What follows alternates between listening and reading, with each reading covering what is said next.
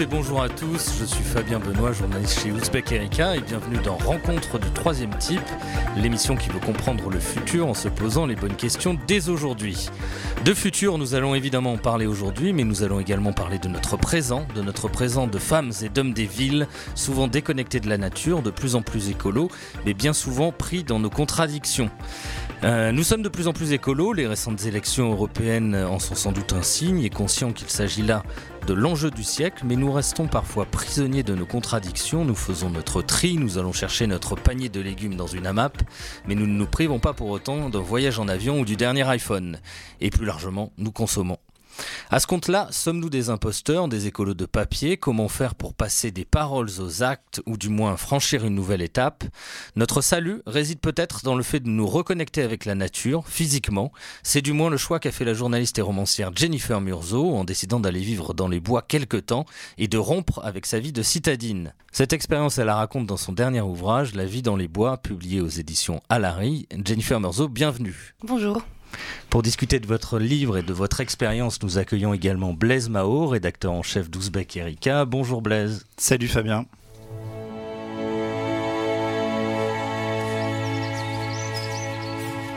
Je gagnais les bois parce que je voulais vivre suivant mûre réflexion, n'affronter que les actes essentiels de la vie, et voir si je ne pourrais apprendre ce qu'elle avait à enseigner, non pas quand je viendrais à mourir, découvrir que je n'avais pas vécu. Je ne voulais pas vivre ce qui n'était pas la vie. La vie est si chère. Ce qu'il me fallait, c'était vivre abondamment, sucer toute la moelle de la vie, vivre assez résolument, assez en spartiate, pour mettre en déroute tout ce qui n'était pas la vie.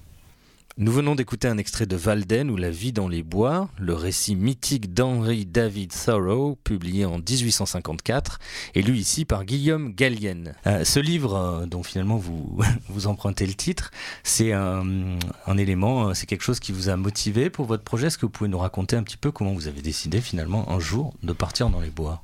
Euh, alors euh, oui, ce livre fait partie des lectures qui m'ont construite intellectuellement, notamment sur euh, la question de, de l'écologie et sur notre rapport à ce qu'on appelle euh, l'environnement. Et la raison pour laquelle j'ai décidé de, mener cette expérience, c'est parce que ça fait euh, très longtemps que je m'intéresse à la, question de l'écologie en tant que journaliste, en tant que romancière, en tant que citoyenne aussi. Et, euh, comme beaucoup, j'observe que voilà, on en sait de plus en plus sur l'état du monde, sur le, degré d'urgence qui est euh, le nôtre aujourd'hui. Et pour autant il y a une grande inertie qui demeure. Et je me demande souvent comment on peut se voiler la face à ce point-là. Et, et, je sais qu'il y a plusieurs facteurs qui ont été euh, identifiés mais parmi ceux-là je me disais que la déconnexion avec la nature était certainement euh, euh un facteur important parce que c'est très difficile de comprendre que les déprédations qu'on commet ont de vraies conséquences et qu'on est en train de scier la branche sur, laquelle on est assis quand on n'est pas conscient qu'on est assis sur une branche. Et c'est un peu le cas parce qu'on vit dans un monde d'abstraction, on vit dans un monde où il y a une espèce de système organisé et, et c'est pas du tout euh, je, je pense pas euh, euh, que c'est un une conspiration ou un, mal organisé mais il y a un système bien rodé pour rendre tout ce qui fonde les rouages de notre société à savoir l'énergie enfin des, réalités physiques pour rendre tout ça absolument abstrait et insensible.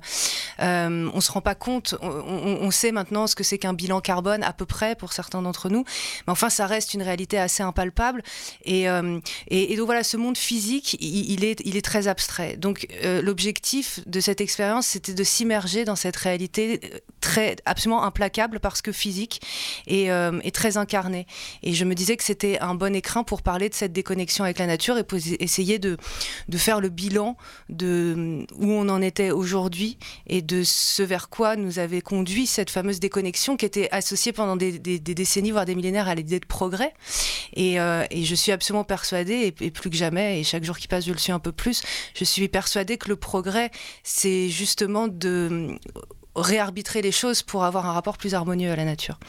C'est une question euh, générationnelle aussi, pour finir de, brosser un peu le, contexte, le pourquoi de ce livre.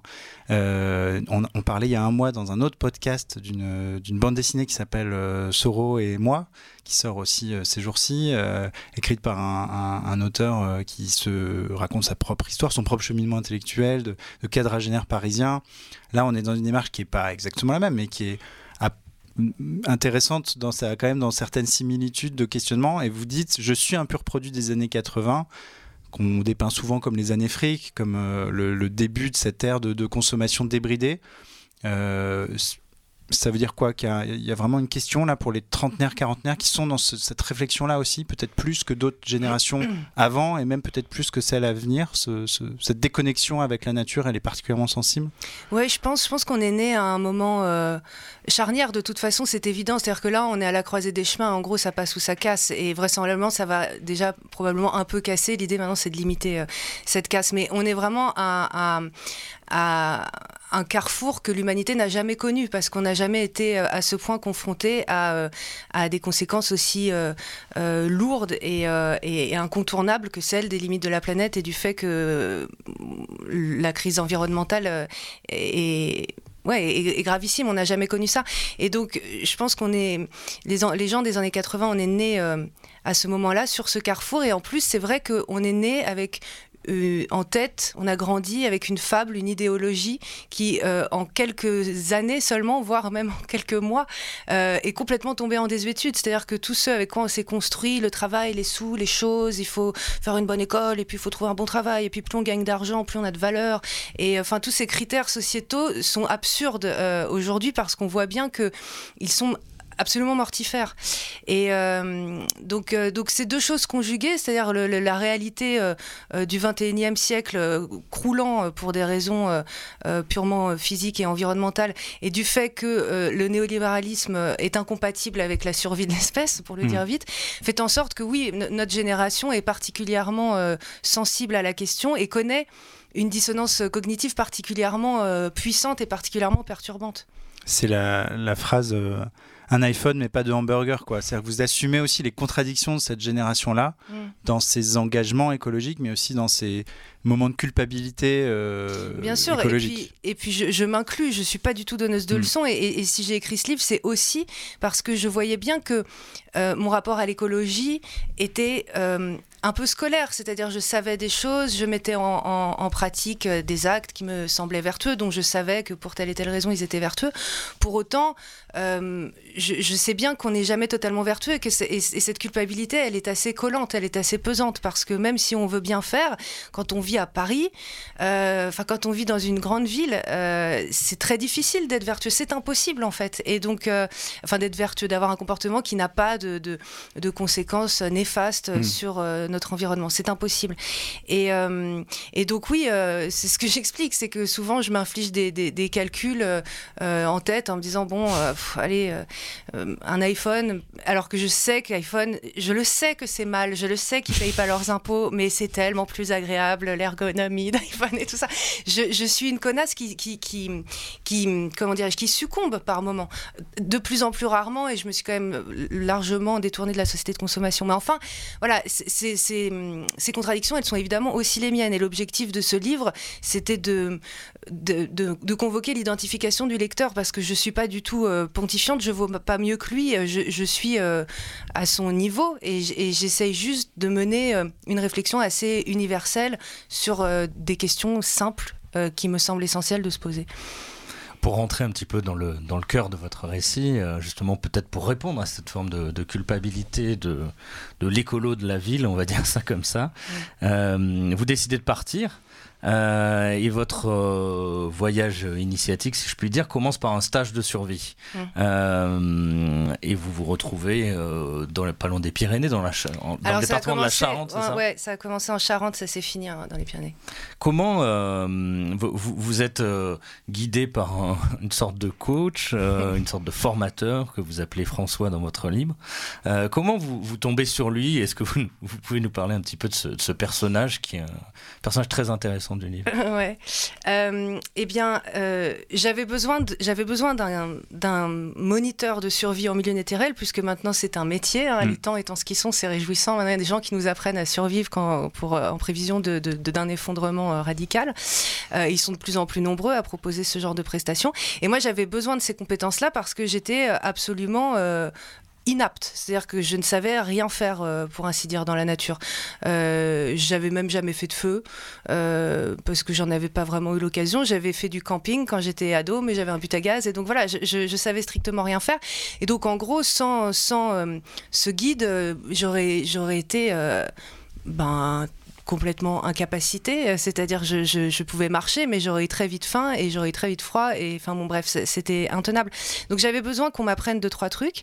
Et euh, vous dites d'ailleurs que c'est nos métiers qui nous rendent un peu incapables de faire cette chose-là. Vous reprenez, je crois, la, phrase d'Ivan Illich euh, sur les métiers incapacitants. Ouais, absolument. Bah lui, il a dans, dans, un livre un essai qui s'appelle La convivialité, qui date des années 70. Il explique que en gros l'économie du secteur tertiaire a vocation à, à, nous incapaciter en nous, en nous enlevant des compétences qui étaient admises et qui étaient, qui étaient, enfin, qui étaient celles de n'importe qui, et qu'en professionnalisant certains domaines, eh ben, on, délègue et on délègue de plus en plus et on sait de moins en moins. Et si on remonte encore plus loin, euh, euh, ça me donne envie de parler de, de Sapiens d'Harari qui explique que le, le Sapiens euh, fourrageur, notre ancêtre, était beaucoup plus puissant et avait un cerveau plus gros que, celui qu'on a actuellement. Bon, on a développé d'autres connexions depuis, mais enfin, il avait un cerveau plus gros parce que la survie en milieu naturel impliquait d'être extrêmement alerte, extrêmement euh, de, faire preuve d'une grande dextérité, euh, d'une grande intelligence qu'on a complètement perdu aujourd'hui à force de déléguer.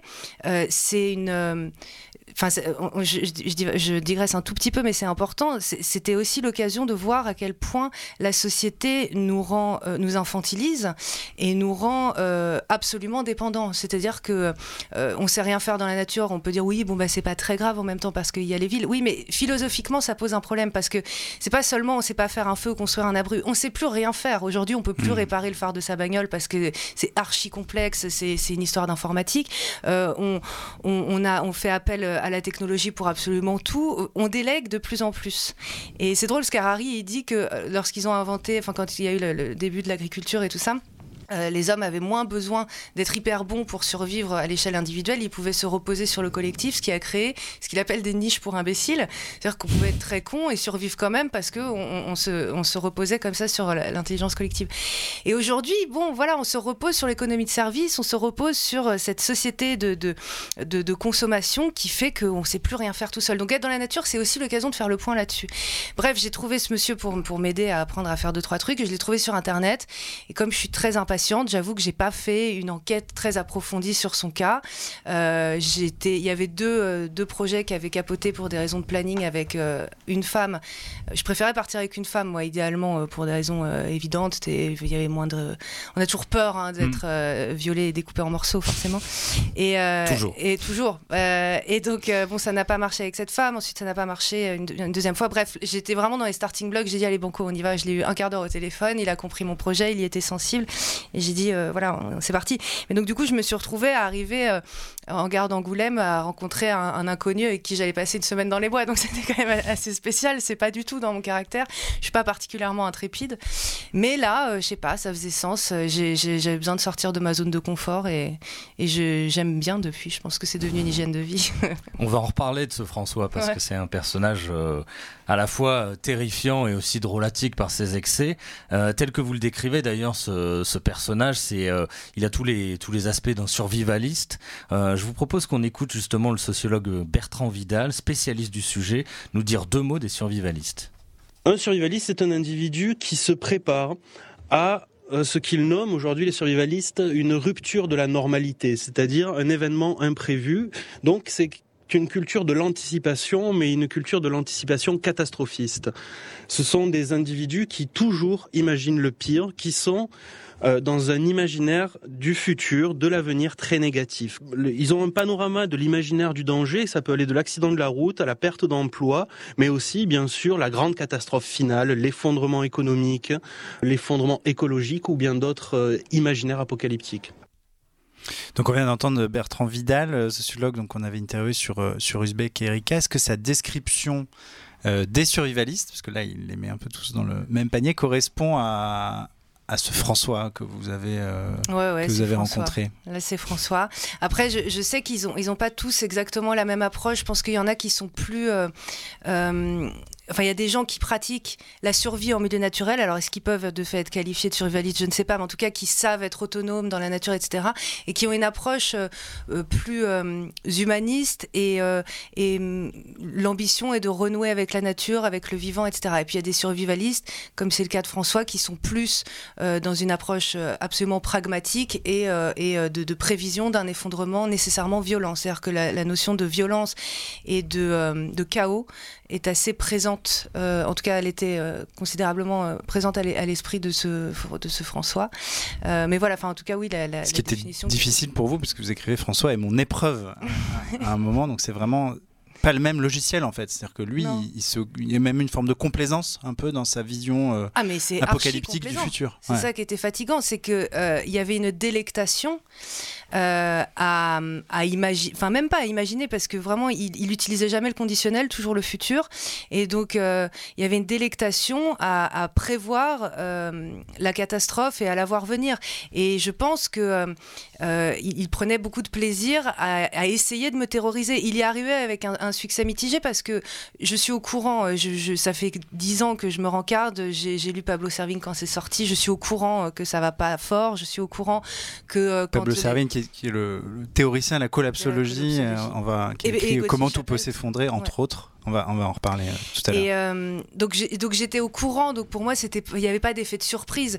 Mais il y avait un tel acharnement de sa part à me dire avec des yeux écarquillés que vraiment, euh, voilà, quand les humains avaient faim, ils étaient archi-violents et que qu'est-ce que je comptais faire si jamais des barbares, comme il les appelait, se présentaient à la porte de ma maison, que j'avais eu le mauvais goût d'acheter en banlieue, dans une banlieue plutôt préservée, qui allait être la première à être attaquée quand tout ça s'effondrerait. Et eh bien, quand ces barbares seraient à ma porte, est-ce que je serais capable de tuer ma fille de 3 ans, euh, mais peu importe son âge, pour lui éviter un viol collectif.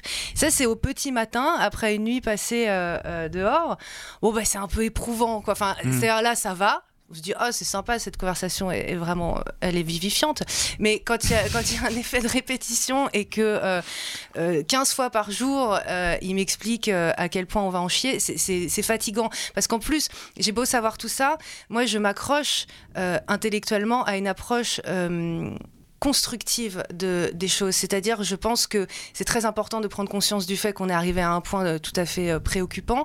Mais justement, il faut exaler, exalter euh, l'idée d'intelligence collective. Il faut changer de paradigme, faire autrement. Bref, ce qui m'intéresse, c'est les solutions. C'est pas l'esthétique du chaos ne m'intéresse pas du tout notamment parce que je me suis reproduite. Euh, et d'ailleurs, c'est très étonnant parce qu'il avait deux enfants, mais, mais en fait, et, pourtant, il mm. se délectait. Mais je pense qu'il se sentait tellement autonome. Lui, il vivait euh, off the grid de, tout, quoi. Il n'était pas raccordé ni à l'eau, ni à l'électricité, ni à rien. Et en fait, quelque part, il attendait euh, l'effondrement de pied ferme aussi parce que ça justifierait euh, ses compétences et que ça le glorifierait parce qu'il il aurait d'un coup une identité qui serait vraiment valable alors qu'aujourd'hui, il peut passer pour un hurluberlu. Donc il y avait vraiment une, une, euh, une, exaltation qui était, qui était assez malveillante. Tout ça a commencé dès la, dès la première conversation que vous avez avec lui ah sur, le, sur le canoë où vous parlez, je crois, de votre époux en disant Oh là là, il va pas s'en sortir, c'est pas grave, c'est comme ça, seuls les plus forts vont, vont survivre. Ce, genre de survivaliste, pour le coup, qui sans doute mérite euh, assez bien cette appellation, c'est évidemment à distinguer des, euh, des collapsologues ou de ceux qui pensent à l'effondrement. Et on mm. parlait, on faisait allusion à, Pablo Servigne, qui lui, justement, euh, a raconté ou en tout cas s'est intéressé à, à, d'autres, d'autres futurs qu'un futur qui serait marqué simplement par la violence et, la loi de la jungle. C'est ça qui est intéressant d'ailleurs dans la, dans la compréhension de ce qui nous arrive et dans l'étude de la collapse, enfin de, dans, dans la collapsologie. Ce qui est intéressant, c'est que quand on sait, on fait mieux. Savoir pour dire euh, ça va être la cata et chacun pour sa gueule, ça n'a aucun intérêt. Enfin, c'est, ça, va à l'encontre de, l'idée même de, d'humanité, mais au sens de, enfin voilà, d'espèce. Enfin, mm. c'est absurde, quoi. D'un coup, euh, tout est atomisé. Et donc voilà. Donc moi, typiquement, l'apport le, de Pablo Servigne, de Gauthier Chapelle, etc., il est essentiel à mes yeux. Je pense que ces gens-là, ils sont très importants. Je suis très heureuse de l'écho qu'il leur est fait. Je suis très heureuse que on les entende de plus en plus. Euh, mais c'est vrai que c'était pas du tout la même approche là pour le coup. Enfin, c'est, il y avait effondrement et effondrement. ouais, un peu jouissif. Ouais, grave. Ouais, on rappelle donc que Pablo Servigne et Gauthier Chapelle ont écrit un livre qui s'appelle euh, l'entraide, l'autre loi de la jungle, qui, est, euh, qui est pile sur le sujet euh, dont on parle. Peut-être pour finir sur François, s'il fallait retenir une chose euh, qui, qui, vous a apprise euh, vraiment d'importante euh... Alors c'était un bon pédagogue, cela dit. Je, je jette pas du tout le bébé avec l'eau du bain. Je pense que je pense que c'était un garçon très névrosé. Par ailleurs, je, je cherche pas à, l'excuser et tout ça parce qu'il vraiment il m'en a fait baver. Mais mais mais bon, je pense qu'il était un peu perturbé. Et et à côté de tout ça, c'était un bon pédagogue. Et qu'est-ce qui m'a appris bah, à faire du feu déjà. oui, ça peut être quelque chose de très pratique. Hein, non, non, mais clairement, à, faire mm. du feu, c'est essentiel parce qu'on fait rien sans feu. Sans feu, bon bah, on, on se chauffe pas, ça on sait. On peut pas faire cuire et surtout on peut pas tuer les bactéries, notamment celles de l'eau, parce que quand on purifie de l'eau avec des procédés euh, basiques, avec ce qu'on trouve sur place, il est essentiel de la faire bouillir. Donc, euh, donc sans feu, euh, on peut pas survivre très longtemps. Donc voilà, il m'a, il m'a appris ça à faire un feu en plus qui s'appelle l'Upside Down Fire, qui est qui est euh, hérité des natifs américains et qui permet de ne pas euh, produire ou très peu de fumée. Parce que quand on est en cavale euh, ou qu'il y a des zombies partout, c'est pratique, on se fait pas repérer. Et du feu, et sinon, qu'est-ce qui m'a. Intellectuellement, tu veux dire? Ouais, ou, de manière pratique, non, mais si c'est sur le registre pratique. c'est plus sur le registre pratique, parce qu'intellectuellement, vraiment, c'était un fléau. Il y a la question de, tuer le dîner aussi qui, est abordée, qui est intéressante. Euh, à un moment dans le livre, il y a marqué tuer le dîner, c'est la formule un peu qui, revient. Ça aussi, c'est quelque chose qui n'était pas évident euh, non, et jusqu'à ce stage. Quoi. Ouais, c'était un, projet que j'avais eu. Je m'étais dit, on, l'avait évoqué au téléphone. Alors moi, je, mange quasiment plus de viande. C'est devenu euh, très très occasionnel. Et puis quand j'en mange, je sais à peu près d'où elle vient. Enfin bref, je me cache derrière mon petit doigt euh, euh, pour continuer d'en manger quand même de temps en temps, principalement pour hyper flexitarienne. Ouais, c'est ça. hyper encore, ouais, méga flexitarienne. Et bon, principalement pour des raisons sociales d'ailleurs, parce que c'est pratique. enfin bref, peu importe. Mais je, je mange de moins en moins de viande, de moins en moins de viande. Mais je me disais ça fait quoi de tuer euh, ce qu'on mange? Parce que là, encore une fois, euh, en termes de, de délégués, euh, on ne peut pas avoir fait mieux qu'avec cette histoire de, d'agroalimentaire et de, et de voilà. Enfin, ce sont d'autres gens qui assurent euh, notre survivance en nous nourrissant. Oui, vous dites qu'on a intériorisé notre irresponsabilité. c'est une des formules que vous employez. Ouais, on n'y pense pas parce que c'est beaucoup trop désagréable d'y penser, parce que c'est c'est savamment occulté. voilà, la mort, c'est super tabou et la mort des animaux l'est aussi. Et s'il n'y avait pas L214 qui, poil à gratter, nous, nous montrait ce qui se passe dans les abattoirs, et eh ben on continuerait de, se voiler la face et de trouver ça très confortable de pas savoir comment les, trucs arrivent sous cellophane dans les supermarchés.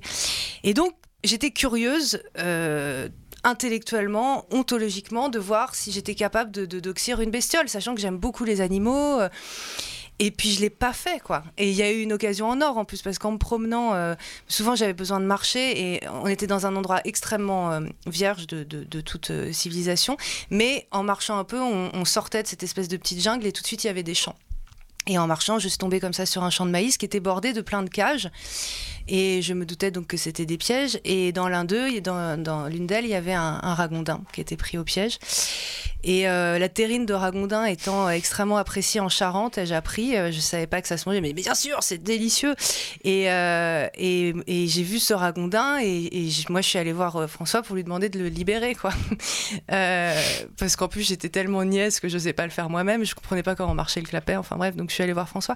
Il m'a dit mais ça va pas, on va pas libérer 2 kilos de protéines, c'est absurde, tu voulais tuer machin, c'est l'occasion. Et donc il prend son, son, gros couteau et le voilà parti. Et donc sur le chemin qui conduisait au ragondin, j'ai réussi à le convaincre que non, non, non, mais c'est pas grave, j'ai compris, je suis lâche, je suis qu'une merde, je suis pas capable de tuer mon dîner. On libère euh, Michel, je l'ai appelé Michel, euh, le ragondin. Et, euh, et, on a libéré Michel et c'était un bel instant de grâce. Je crois que c'était le moment le plus paisible entre François, Michel et moi. parce que j'ai vu, et je suis pas du tout mystique, mais il y avait un signe de reconnaissance quand Michel a compris qu'il était hors de la cage. C'était très beau.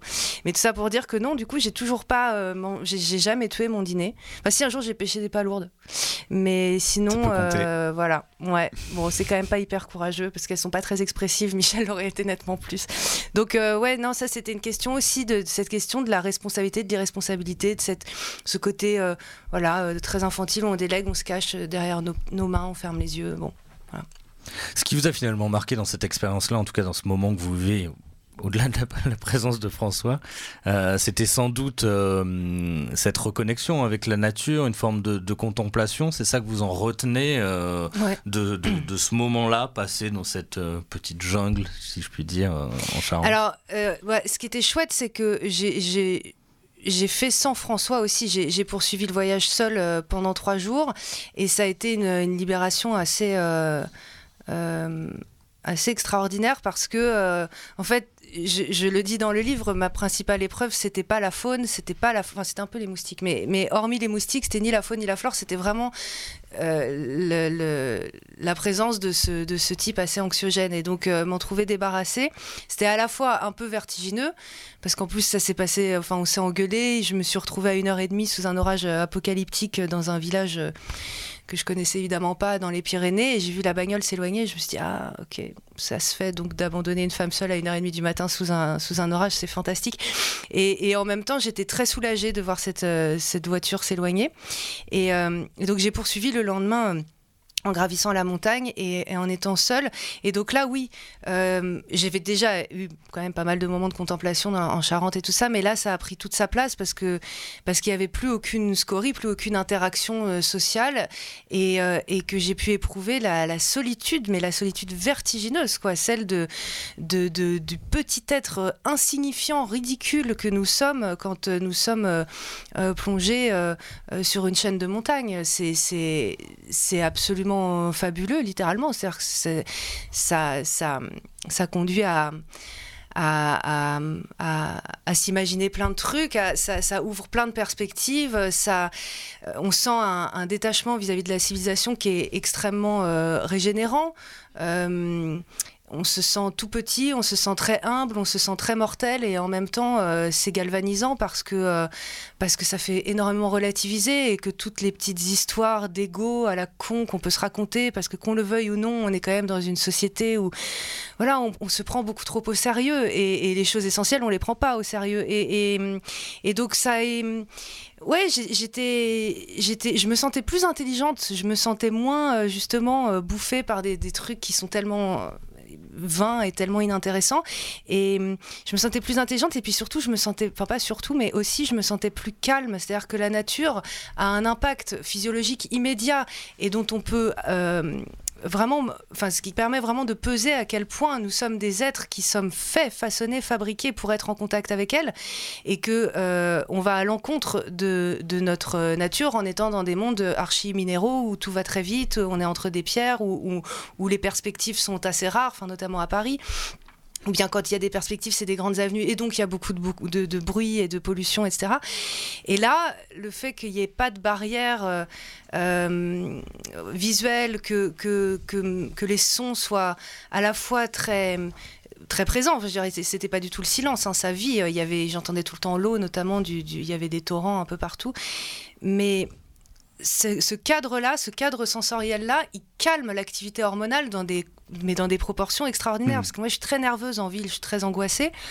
Et, euh, et là-bas, j'étais, mais j'avais l'impression d'être un peu bourrée, quoi. Et, euh, et d'ailleurs, c'est drôle parce que moi, je fume, euh, j'adore boire des coups, je, je sais pas faire sans ces psychotropes, je, j'y arrive pas.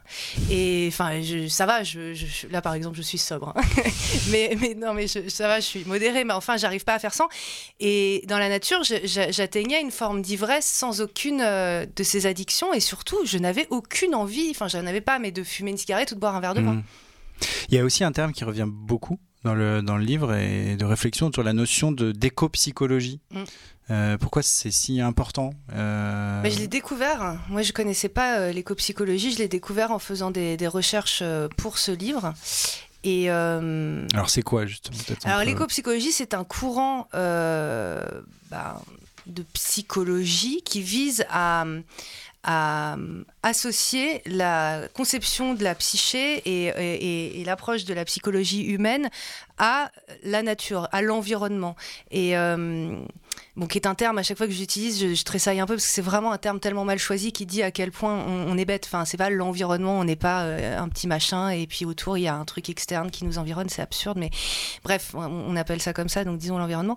Et donc, euh, c'est plein de, psychologues qui se sont mis à réfléchir à, ça, aux interactions de l'humain et de la nature, à un moment où elles étaient de moins en moins nombreuses, puisque euh, voilà, le, ce système néolibéral avait tendance à, arracher les humains de de la nature plutôt que de les en rapprocher.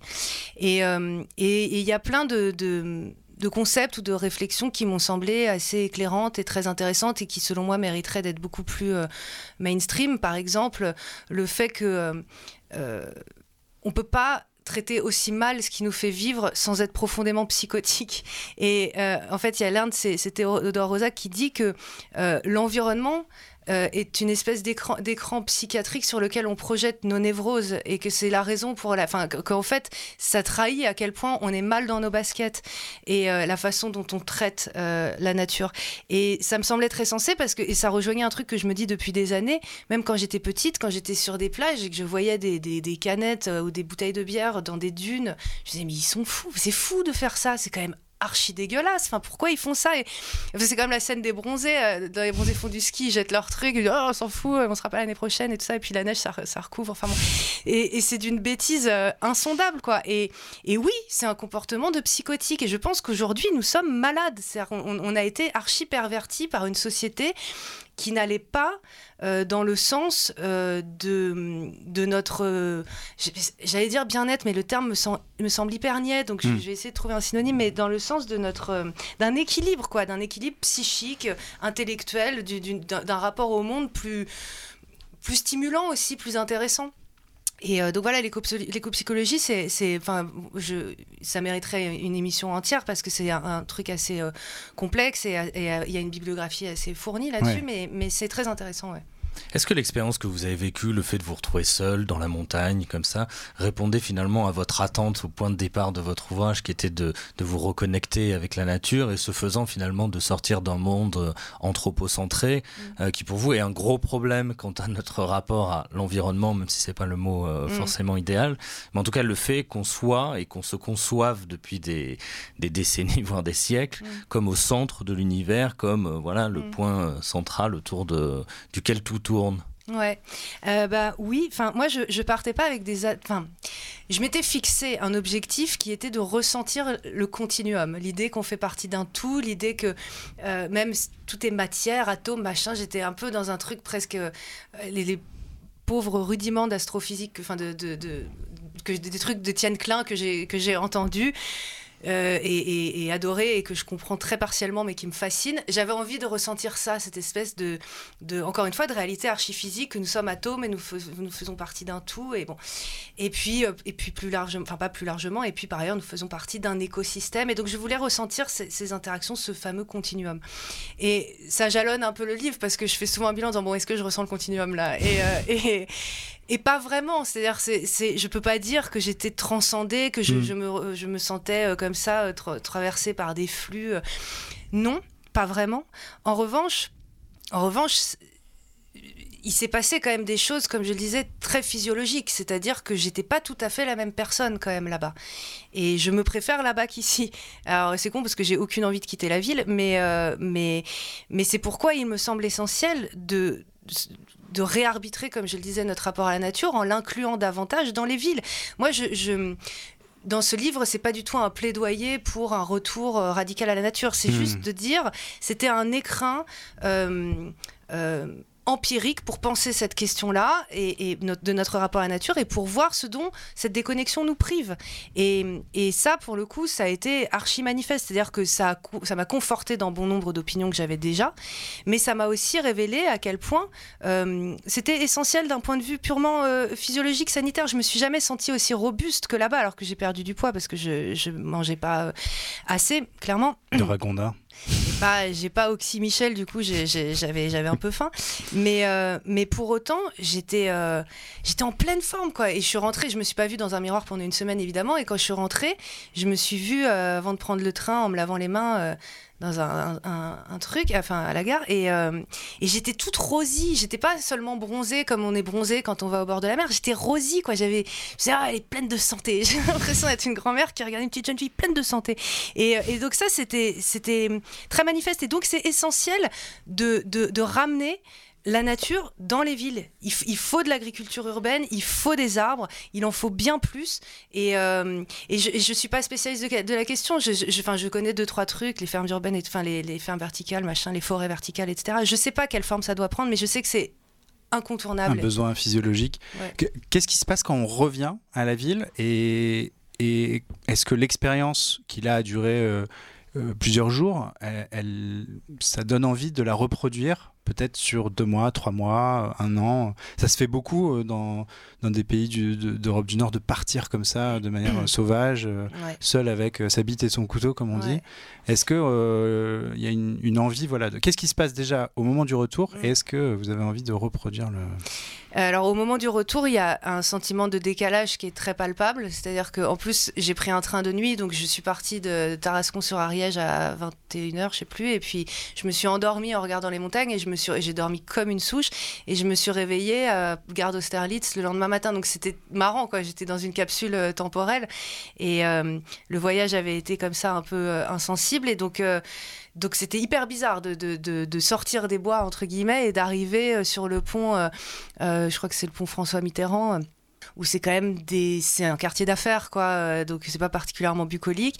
Et en même temps, à gauche, je voyais les tours de Notre-Dame, je voyais euh, des vieilles façades du 5e arrondissement et tout ça, et je me disais c'est sublime. Enfin, j'étais, en fait, j'étais assez contente de retrouver la ville.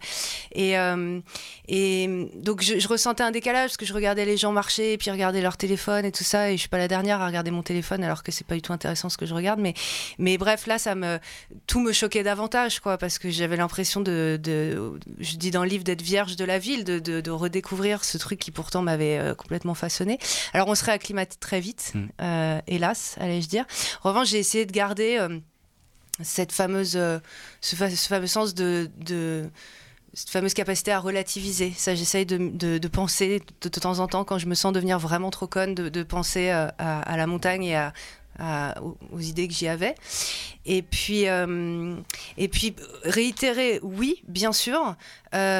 Peut-être pas dans les mêmes conditions, parce que, euh, enfin, peut-être sans, sans, euh, partir avec un, Harvey énorme et avec un jacuzzi dans le, dans le truc, mais, mais, mais peut-être euh, avec un briquet, euh, peut-être euh, avec un tout petit peu plus de, matériel. Et, euh, mais quoi que c'est très intéressant d'avoir quasiment rien parce qu'on est beaucoup plus mobile, quoi. C'est mm. très léger, donc c'est pas mal.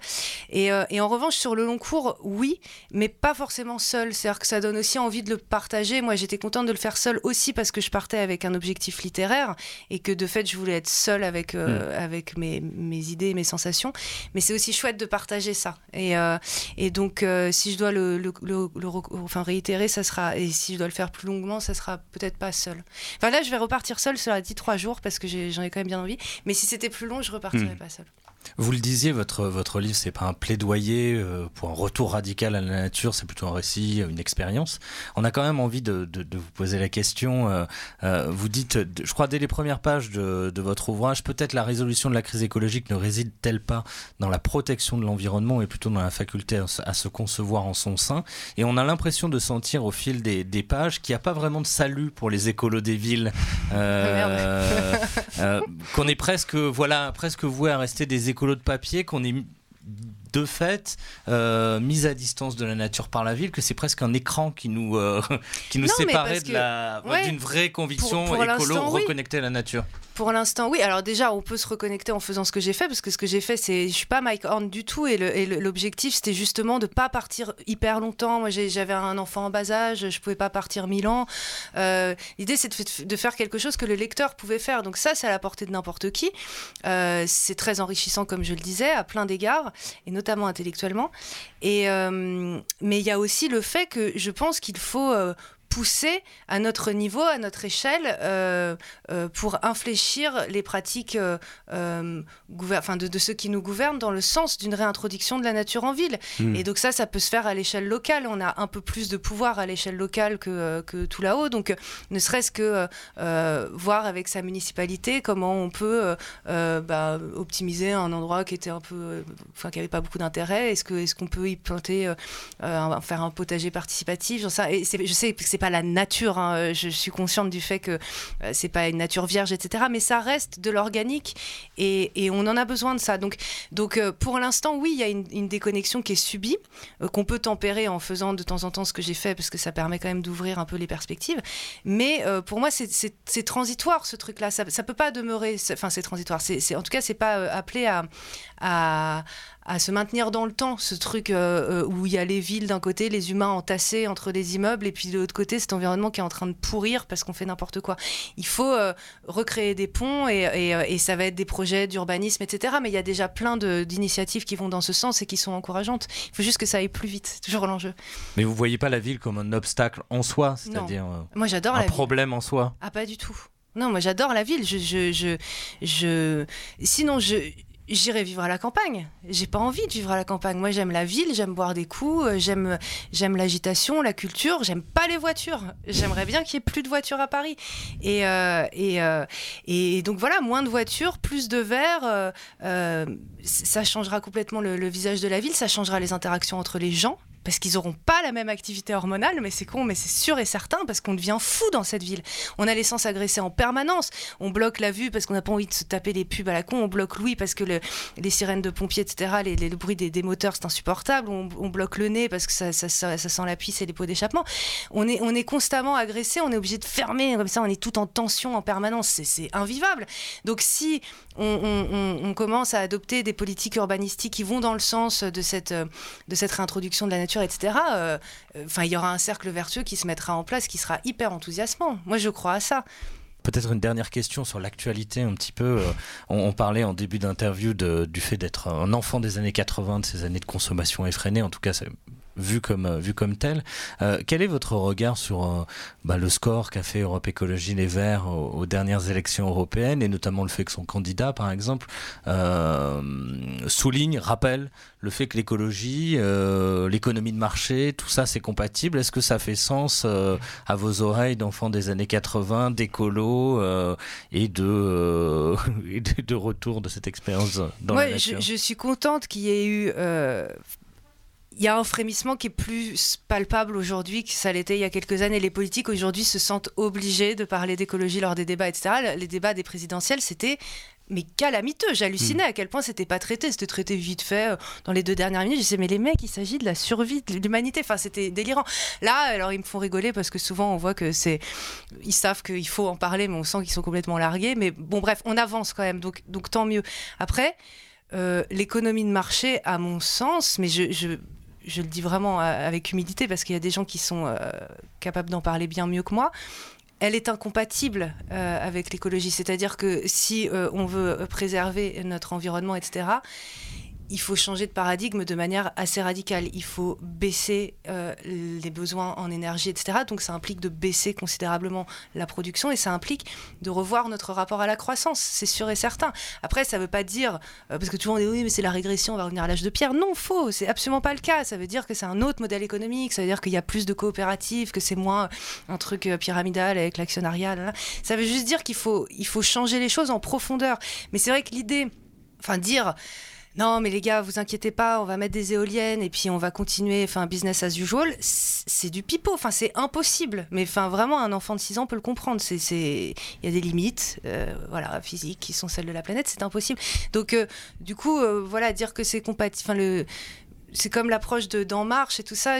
moi, j'y crois pas un instant. Enfin, ce qu'il qui raconte sur l'écologie et tout ça, je me dis c'est de la poudre aux yeux, quoi. Je pense qu'il faut une approche un, tout petit peu plus il faut une approche plus ambitieuse, quoi.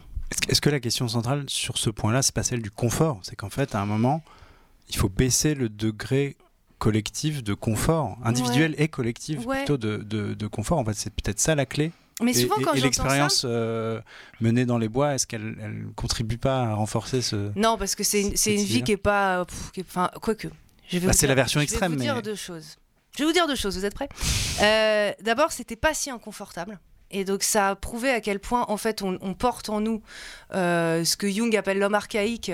Qui, Jung dit euh, euh, en son temps que en fait on n'est jamais que le, dernier fruit du- du- du- d'un arbre, de l'arbre de l'humanité, qu'on n'est jamais que le dernier fruit mûr, mais enfin qu'on a été précédé par des décennies, enfin des, siècles et des siècles de rapports avec la nature beaucoup plus, enfin de, bien plus grande proximité, et que qu'on le veuille ou non, et quelles que soient nos conditions de vie, on porte ça en nous. Et donc c'est assez facilement réactivable. Moi j'ai ressenti ça.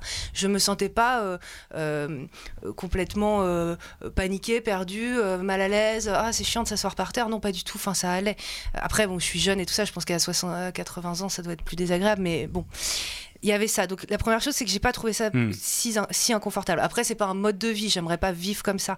Mais sur le confort, à chaque fois, je me demande ce qu'on met derrière. Parce que si le confort, c'est euh, qu'il fasse pas 25 degrés quand il fait, quand il fait 0 dehors, et qu'il fasse peut-être 18, 19, et, tu mets un- et on met un pull, ça me paraît pas. euh, Enfin, euh, Insurmontable. Non, c'est pas insurmontable. C'est juste qu'on a une approche du confort qui a été, tout comme la plupart de nos désirs, dictée. C'est-à-dire, on nous a expliqué que le confort, c'était ça, c'était avoir euh, super chaud, super euh, froid. Deux enfin, voitures, deux frigos. Ouais, de- voilà. L'e- l'exemple américain extrême. du- ouais. Mais c'est pas du confort. Mm. C'est même profondément inconfortable puisque ça nous étrique complètement la, la tête et qu'on est malheureux à travailler dans des jobs qui nous font chier.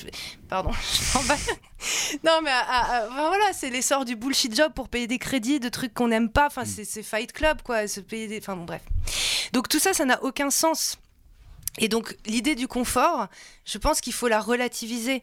C'est-à-dire baisser le confort, oui, mais ça ne veut pas dire que ça sera inconfortable. Ça veut juste dire que ça sera une autre approche du confort. Merci beaucoup Jennifer. On va pas parler de la Coupe du Monde de foot dans des stades climatisés, ça pas de, vous énerver, mais on a déjà fait le boulot puisqu'on a parlé des bronzés de Ragondin et on a même cité le nom de Mike Horn. Euh, je rappelle le titre de votre livre, La vie dans les bois, aux éditions Alary. Merci Blaise. Merci. évidemment, merci à Roman qui était derrière la, conso- la console. Vous pouvez bien évidemment liker, partager et commenter cet épisode. Je vous dis à bientôt pour continuer à explorer le futur avec Rencontre du troisième type et Ouzbek Kerika. À bientôt.